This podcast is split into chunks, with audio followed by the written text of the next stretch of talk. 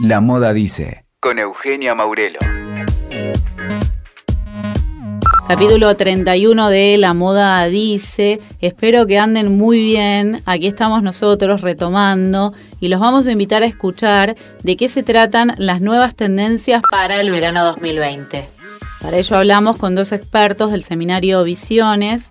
Se trata de Soledad Ofegenden, que es cofundadora y directora creativa, y con Martín Alterman, que es Consumer Trends Manager de Visiones. ¿De qué se trata? Les cuento que es un laboratorio de tendencias de consumo que propone buscar, pronosticar los escenarios futuros y detectar los perfiles de los consumidores emergentes. Año a año en Visiones realizan informes y presentaciones atentos a sectores como belleza, retail, tecnología, lifestyle, lujo, alimentos, entretenimiento y por supuesto también diseño y moda. Los expertos profundizan sus miradas en cuanto a las macro y las micro tendencias, contándonos por dónde irá la moda en la escena internacional y también en el ámbito local. ¿Sabes por qué no te puedes perder este episodio? Porque a partir de él vas a poder conocer sobre tendencias y también sobre los hábitos de consumo y los modos en los que nos relacionamos con los objetos. Soledad Ofengenden explica cómo es el trabajo que hacen en Visiones, lo específico de las macro tendencias y cómo la tendencia baja el producto. Lo que nosotros realizamos en Visiones, tanto a nivel macro como micro tendencia, es la generación de información que se utiliza en las empresas como insumo para el, insumo para el desarrollo de nuevos eh, productos o servicios.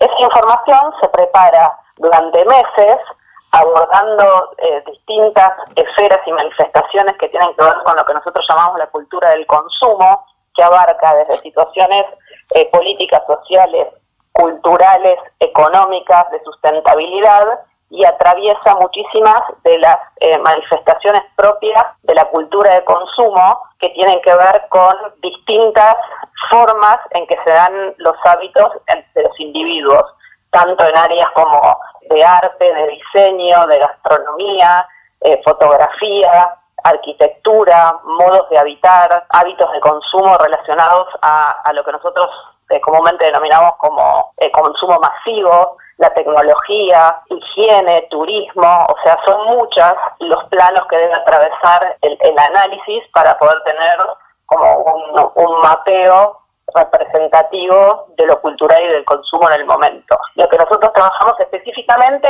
en macro tendencias es la detección de aquellas situaciones que se encuentran latentes, pero que no son aún percibidas como eh, manifestaciones como que no se encuentran en la calle, sino que están latentes y pero no son percibidas eh, por el común de la gente o por el consumidor final, por eso están a tiempo de ser como rescatadas por las compañías para ver cómo capitales, capitalizar esas situaciones y poder ser traducidas en propuestas de productos servicios de consumo. Nosotros podemos dar la información y eso que cada compañía como se haga cargo de, ajustarlo a lo, a, lo que es su ADN o nosotros mismos podemos trabajar junto con la compañía en forma de como de consultora de manera de ver cómo esas porque no todas las tendencias funcionan ni para todas las empresas ni para todos los proyectos por supuesto. Entonces hay que hacer como una suerte de, de colador para ver qué es adecuado y qué tiene que ver con el momento de la empresa también para, eh, de alguna forma, apropiarse de esos signos latentes y ver cómo hacer esa traducción según el producto o servicio que la empresa podría estar proponiendo. Y en función también del sector, porque por supuesto que una misma tendencia o hábito puede ser traducido de una forma para, no sé, para lo que es el tapizado de auto y de otra forma si hay que desarrollar una nueva eh, nuevos olores en desodorantes. O sea, tiene que ver con qué tipo de industria está este, orientada a la información, cómo eso se va a desglosar. Ahora nos va a contar cómo empezó a interiorizarse en las tendencias. Fíjate bien qué dice en cuanto a la formación y a la mirada académica, que muchas veces es ajena a lo que pasa en el mercado, y además cómo influyen las nuevas tecnologías. Todo lo que está vinculado con el diseño es una actividad proyectual como tal, su orientación debe ser masiva porque el diseño trata de la resolución de problemáticas orientadas al mercado masivo. Entonces, hay veces que desde la facultad se cultiva cierta noción vinculada a lo único, que no es que sea incorrecta, porque el diseño en un estadio debe ser único, pero si no es pensado en forma industrial, o sea que ese producto debe ser desarrollado en millones, tampoco es diseño. Entonces, esa visión eh, teñida que hay en, algunos ámbitos universitarios y muy eh, propagada por gente que tiene mucho poder, eh, me parece que le hace mucho daño a la cultura del diseño es una visión, yo sé, o sea, yo tengo como mucha gente que se enfrenta a mi idea porque creen que lo no es, la idea de tendencia atenta contra el diseño y es todo lo contrario. O sea, la tendencia no quiere decir copiar, no tiene nada que ver con eso. Todo lo contrario, tiene que ver con entender por dónde pasa un momento determinado, o sea, qué está pasando para ver qué proponerle a la gente.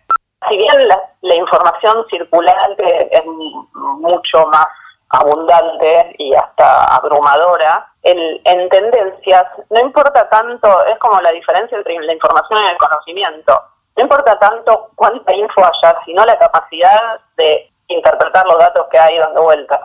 Entonces, las bases siguen siendo las mismas, simplemente que ahora hay mucha más información y todos tienen acceso a ella, lo cual no quiere decir que todos tengan acceso a interpretar la información que hay dando vuelta. Y lo que sí cambió muchísimo, y que justamente también tiene que ver con la circulación de la información, es que hoy las empresas están mucho más preocupadas por cómo acercarse a este individuo, sujeto o consumidor que qué ofrecerle en concreto.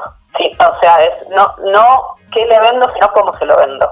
El foco, de alguna forma, del forecasting está virando un poco de qué forma toman las cosas a de de qué forma hay que hacer llegar las cosas a la gente. Offenhenden habla ahora del ADN de las marcas, de los denominados agentes oxigenantes y del rol del consumidor. Las empresas están definidas por una información genética que justamente lo que hace es crear una diferencia con respecto a otras. O sea, cada, cada quien como, como empresa se define por, por lo distinto, por lo que no es el otro. Pero hoy no alcanza con esa sola definición de la diferencia, porque eso de alguna forma no, no ofrece el, oxígeno suficiente para renovarse y mantenerse actualizado con esta vorágine justamente de rotación tanto de información como de productos y servicios. Entonces se hace ineludible esta, esta matriz esta intersección con lo que nosotros llamamos agentes oxigenantes, que son todos como estos satélites que rodean a aquello que yo supuestamente debiese producir. O sea, si fabrico anteojos, no puedo solo hablar de anteojos, ni vincularme solo con los anteojos, sino que necesito hacer como una, un urdimbre que me permita vincularme con distintas disciplinas que por supuesto, terminan haciendo que yo venda los anteojos, pero no puedo hablar, solo de anteojos si vendo anteojos. Y eso, ahí se, linkea con, con, la tercera pata de esta realidad que planteas, que es el consumidor, que el consumidor hoy a lo que está atento es aquello que le resulta relevante y para que un anteojo, para volver al, al ejemplo, le sea relevante, no alcanza con el anteojo en sí mismo, porque el anteojo no significa lo suficiente hoy para los sujetos, sino todo el universo que se puede generar o que la empresa puede brindar para que uno termine consumiendo el anteojo.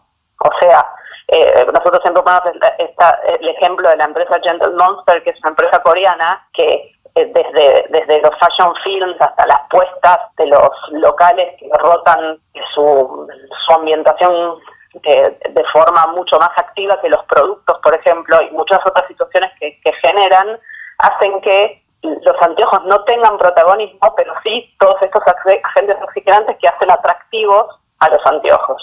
Nosotros lo venimos hablando por lo menos hace cuatro o cinco presentaciones. Lo que pasa que como funcionan justamente las tendencias vinculadas al consumo, nosotros agarramos el inicio de la curva y resulta como muy sorpresivo, disruptivo en el momento que empezamos a hablar de eso, pero ahora que ya nos encontramos casi como en la cúspide, resulta más digerible, no digo para los sujetos eh, consumidores, sino para las empresas, cuando ya casi se les hace ineludible tener que hablar sobre eso o alinearse con eso para poder tener empatía con el consumidor. Lo que pasa con este tipo de situaciones a veces es que el sujeto está adelantado respecto a los CEOs o las personas que dirigen las empresas. Entonces llegan mucho más tarde y llegan casi cuando la curva empieza a ser hasta descendente y ya el consumidor lo va a reconocer entre comillas como viejo. Cuando cuando la empresa le guiña el ojo, el, consumidor ya le dio siete vueltas. Y eso es lo que está pasando con este tipo de, temáticas en particular, con algunos sectores también en particular. No se aplica a todos, por supuesto, a cualquier sector industrial. Pero um, nosotros de esto nos venimos hablando hace como dos, tres años, que son seis presentaciones o cinco.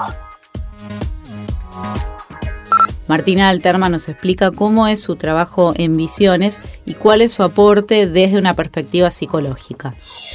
Yo lo que hago es colaborar desde, desde el ámbito de la psicología, que es de, donde vengo yo, una rama de psicología que tiene que ver con la predicción de conductas vinculadas al consumo, que se toma varios nombres, hay gente que lo llama Consumer Insight, etcétera. Y en cuestión de las tendencias en particular, eh, en realidad alguna tendencia se usa, es una palabra que se usa para un montón de cosas, tiene que ver con la curva o el comportamiento que sigue, determinada conducta que se quiera observar. Uno puede seguir la tendencia, por ejemplo, en el comportamiento del dólar, o también puede seguir la, la, la curva que sigue la forma en la que la gente va al supermercado. O sea, todo se puede estudiar y, en base a eso se puede hacer un pronóstico estudiando qué pasó en el pasado, cuáles son los factores que intervienen y que pueden moldear esa conducta, que la pueden modificar, y en, todo caso hacer pronósticos a, futuro que si uno los hace a conciencia y con mucha información y los hace de forma seria, suelen ser bastante precisos.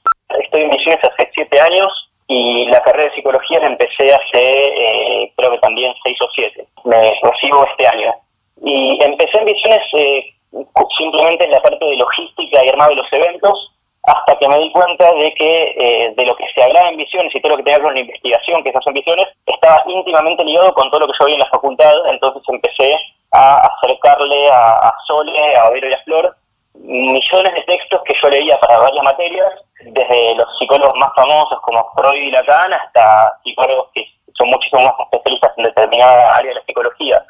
Y la realidad es que, a ver, cualquier psicólogo puede decir que la psicología puede servir para, para, millones de cosas, pero digamos, a veces se suele pensar que la psicología está específicamente ligada a la clínica, o sea, atender en un consultorio, cuando en realidad eh, hay psicólogos que se dedican a, a, todo, digamos, hay psicólogos en empresas, psicólogos, o sea, esta, esta parte es la más la, la, la parte más sociológica de la, de la psicología, que, bueno, digamos, Freud escribió millones de textos sobre psicología, hay uno muy famoso se llama Psicología de las Masas, Análisis del Yo, en donde empieza a delinear cuestiones que tienen que ver con lo que le pasa a la subjetividad cuando uno está en masa. Así que, bueno, desde todo eso es desde donde aporto yo. El informe que preparamos para noviembre y para mayo tiene más o menos, eh, te diría, cuatro meses fuertes de laburo, si son más o menos cuatro meses, pero la investigación es, constante. Nosotros eh, tenemos reuniones bastante seguidas, estamos permanentemente hablando por grupos de WhatsApp, etcétera, y el proceso es, eh, es de investigación cualitativa. Eh, lo que hacemos es compartir entre nosotros todos los libros que vamos leyendo, todas las cosas que nos parecen interesantes, películas que vemos que nos parecen que, que están en contacto con lo que estamos, con lo que estamos discutiendo, libros, eh, lo que sea, cualquier viaje que hacemos, etcétera, pero sobre todo muchísima bibliografía que cruzada también con eh, información que investigamos respecto de qué es lo que están haciendo las marcas hoy. Entonces, cuando vos tenés muchísima información, no te digo, digamos, no sé, dice, hizo esto, le hizo otra cosa, bueno, con estos dos me quedo. No, o sea, estás, estás constantemente investigando qué es lo que hacen las marcas, empezás y, sobre todo cuando lo cruzas con bibliografía que te marca, quizás de forma sociológica, qué es lo que está por detrás de los fenómenos, empezás a pesquisar, empezás a encontrar determinadas cosas, eh, puntos de contacto que decís, mira, esto lo veo bastante similar a, tal cosa, estas dos eh, acciones me parece que responden al mismo fenómeno, y sobre todo cuando lo pensás desde la cabeza tanto del consumidor como del productor, empezás a entender a qué tipo de, de demanda está eh, dando respuesta esta eh, acción de tal marca. Entonces, en concreto vos analizás, bueno, Diesel hizo esto y fue exitoso, ¿sí? ¿Por qué fue exitoso? ¿Qué tipo de, digamos, en dónde fue esto? ¿A qué, ¿A qué demanda está dando respuesta? ¿De qué temas está hablando? Y obviamente eso tiene que ver con lo que pasa en la sociedad. no hay ninguna tendencia que, esté, eh, que no te hable directamente de los temas centrales de interés para la humanidad hoy. Alterman explica cómo se leen las tendencias en el ámbito local y a su vez cómo se relacionan las macro y las micro tendencias y también reflexiona sobre la sostenibilidad en el contexto actual. Lo primero que, hay que entender es que más allá de que vivimos en un mundo que está hiperglobalizado, cada cultura tiene un ADN propio que es, es desde la cual va a, moldear todo lo que pase. Eh, o sea, ese ADN está en la base no solamente de cómo vamos a aplicar las respuestas, sino de, qué forma vamos a leer lo que pasa. O sea, un argentino con su historia ve un, golpe de Estado en tal lugar, o ve, más fácil te digo, ves un militar en tal lugar y te lleva a un lugar que no, es lo mismo que le, produce a una persona norteamericana ver un militar que le produce algo que es más similar al orgullo, a, la patria, etcétera. Entonces, ya de, movida la forma en la que uno lee lo, que sucede está eh, innegablemente, digamos, cortado por la tijera de la cultura en la que uno se formó. Cuando hablamos de macro tendencia nos referimos a pronóstico de, comportamientos o conductas en el largo plazo, ¿sí? cinco años, eh, diez años, quince, de acuerdo a lo que estés pronosticando. Las microtendencias son en el corto plazo qué forma estética van a tomar estas conductas en cuanto a los objetos de consumo. Entonces, un ejemplo claro es, si yo te digo en macro tendencias que veo por tal y cual motivo que en, en los próximos cinco años van a masificarse todos los comportamientos que tengan que ver con vivir al aire libre, con producir yo mis propios objetos de consumo, porque me puedo comprar una impresora 3D para tener en mi casa, porque estoy eh, viendo que hay un, regreso a que los objetos tengan una narrativa, que los objetos tengan un alma y una historia, todo lo que tenga que ver con la individualización, que mi objeto sea mío, etcétera. Eso es una cuestión de pronóstico de macro tendencias. Ahora, en las micro tendencias, lo que nosotros entendemos es que todo eso va a impactar en cómo me voy a vincular con los objetos. Entonces, seguramente necesite para eso muebles, por ejemplo, que me permitan tener en mi casa una impresora. Voy a necesitar también, eh, quizás, si, vemos que voy a hacer muchos talleres, etcétera, y la ropa va a tener que tener más bolsillos, la ropa va a tener que tener una durabilidad distinta, va a tener que tener otros géneros que se banquen esos usos. Y entonces seguramente impacte también en cómo se va a colorar los textiles, si van a ser sintéticos o diferentemente van a ser eh, orgánicos, digamos, todo eso tiene que ver con las microtendencias, o sea, en el corto plazo, cuál es la morfología, la colorimetría, la silueta, etcétera, de los objetos. Si bien está en alza, digamos, siempre hubo sectores preocupados porque los procesos y los productos sean sostenibles. Yo creo que en el último tiempo esto está más en alza porque estamos en una era que hay un sociólogo que se llama Byung-Chul que la denomina la sociedad de la transparencia, en donde se consume no solamente el producto, sino todo lo que está por detrás de él, que en un momento fue oscuro, que en un momento no se contó, que tiene que ver con quién es la persona que lo está produciendo, de qué forma trata a sus empleados, eh, qué, qué es lo que está sucediendo con el lugar en el que está emplazada la marca, en dónde produce, de qué manera, tiene trabajo esclavo no tiene trabajo esclavo, y en última instancia, el producto que está haciendo, qué impacto tiene en la naturaleza. Pero sustentabilidad no solamente que el producto no dañe la naturaleza. Sustentabilidad, eh, o sea, que un negocio sea realmente sustentable, tiene que ver también con el trato hacia los humanos que están detrás de esa pieza y tiene que ver también con que el negocio sea económicamente sostenible en el tiempo. O sea, lo que cambia es que ahora tenemos tecnologías que nos permiten tener acceso a esa información, cosas que en otro momento estuvieron veladas. Hoy tenemos millones de tecnologías que nos permiten saber exactamente el nombre y apellido de cuál es la persona en el medio de Portugal que eh, es dueña del taller que produce las prendas de Gucci, por ejemplo. Entonces, son las dos cosas, el alza por, conocer esta información y eh, digamos, la tecnología que lo habilita. Por otro lado, se suma que en el estadio del consumo en el que estamos ahora, nosotros desde Ediciones decimos que es un estadio del consumo en el que lo que se consume es la idea de que no hay nada que no se pueda consumir. O, digamos, dicho la inversa, es la idea de que todo se consume. Entonces, no es solamente el objeto, ¿sí? es la historia detrás del objeto. Digamos, yo te pregunto, vos tenés un suéter en perfecto estado, que te planta, etcétera, ¿por qué lo vas a dejar de usar? ¿Sí?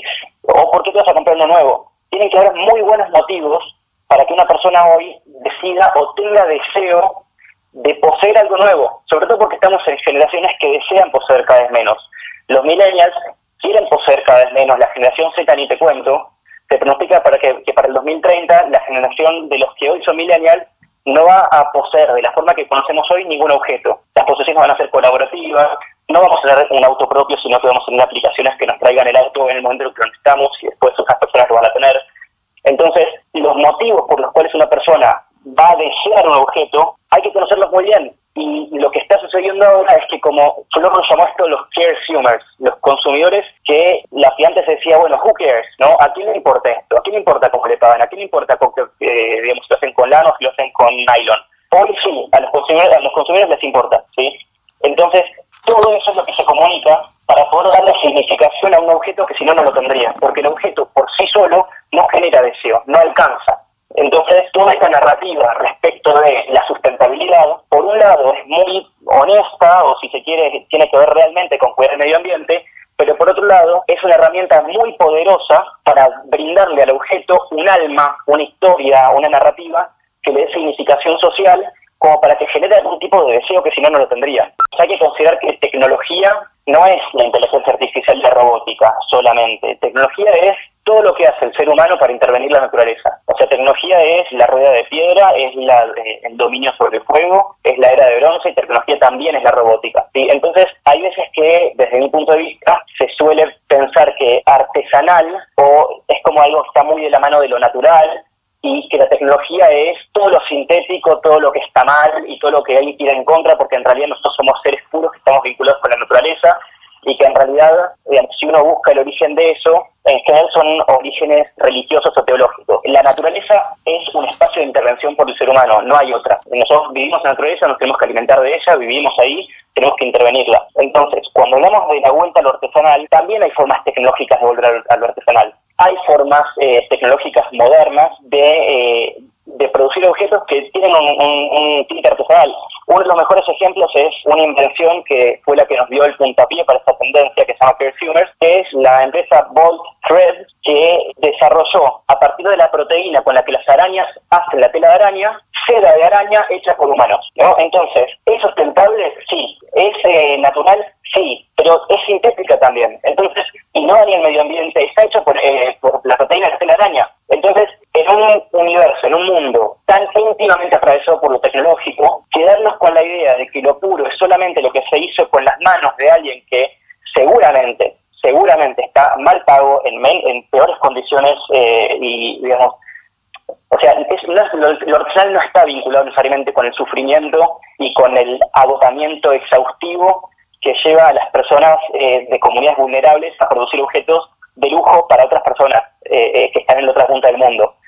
Digamos, artesanal es, es muchísimo más que eso. Y, en realidad es una historia que nunca se suele contar, que, todo lo que carga con, digamos, todos los objetos de lujo que fueron producidos en determinado lugar, se llevan el alma de ese lugar para venderlo mejor postor a otra parte. Entonces, las industrias, esto quizás es una apreciación personal mía, hay lugar, hay lugar para la industria dentro artesanal y debería haberlo. Y sobre todo debería haber lugar para que el crecimiento de, estas tendencias que tienen que ver con la, vuelta a los orígenes, etcétera, sirva para fomentar el desarrollo de todas las comunidades. No, no quitar los recursos de una para venderlos como lujo en otro lugar. Escuchaste La Moda Dice con Eugenia Maurelo. WeToker. Sumamos las partes.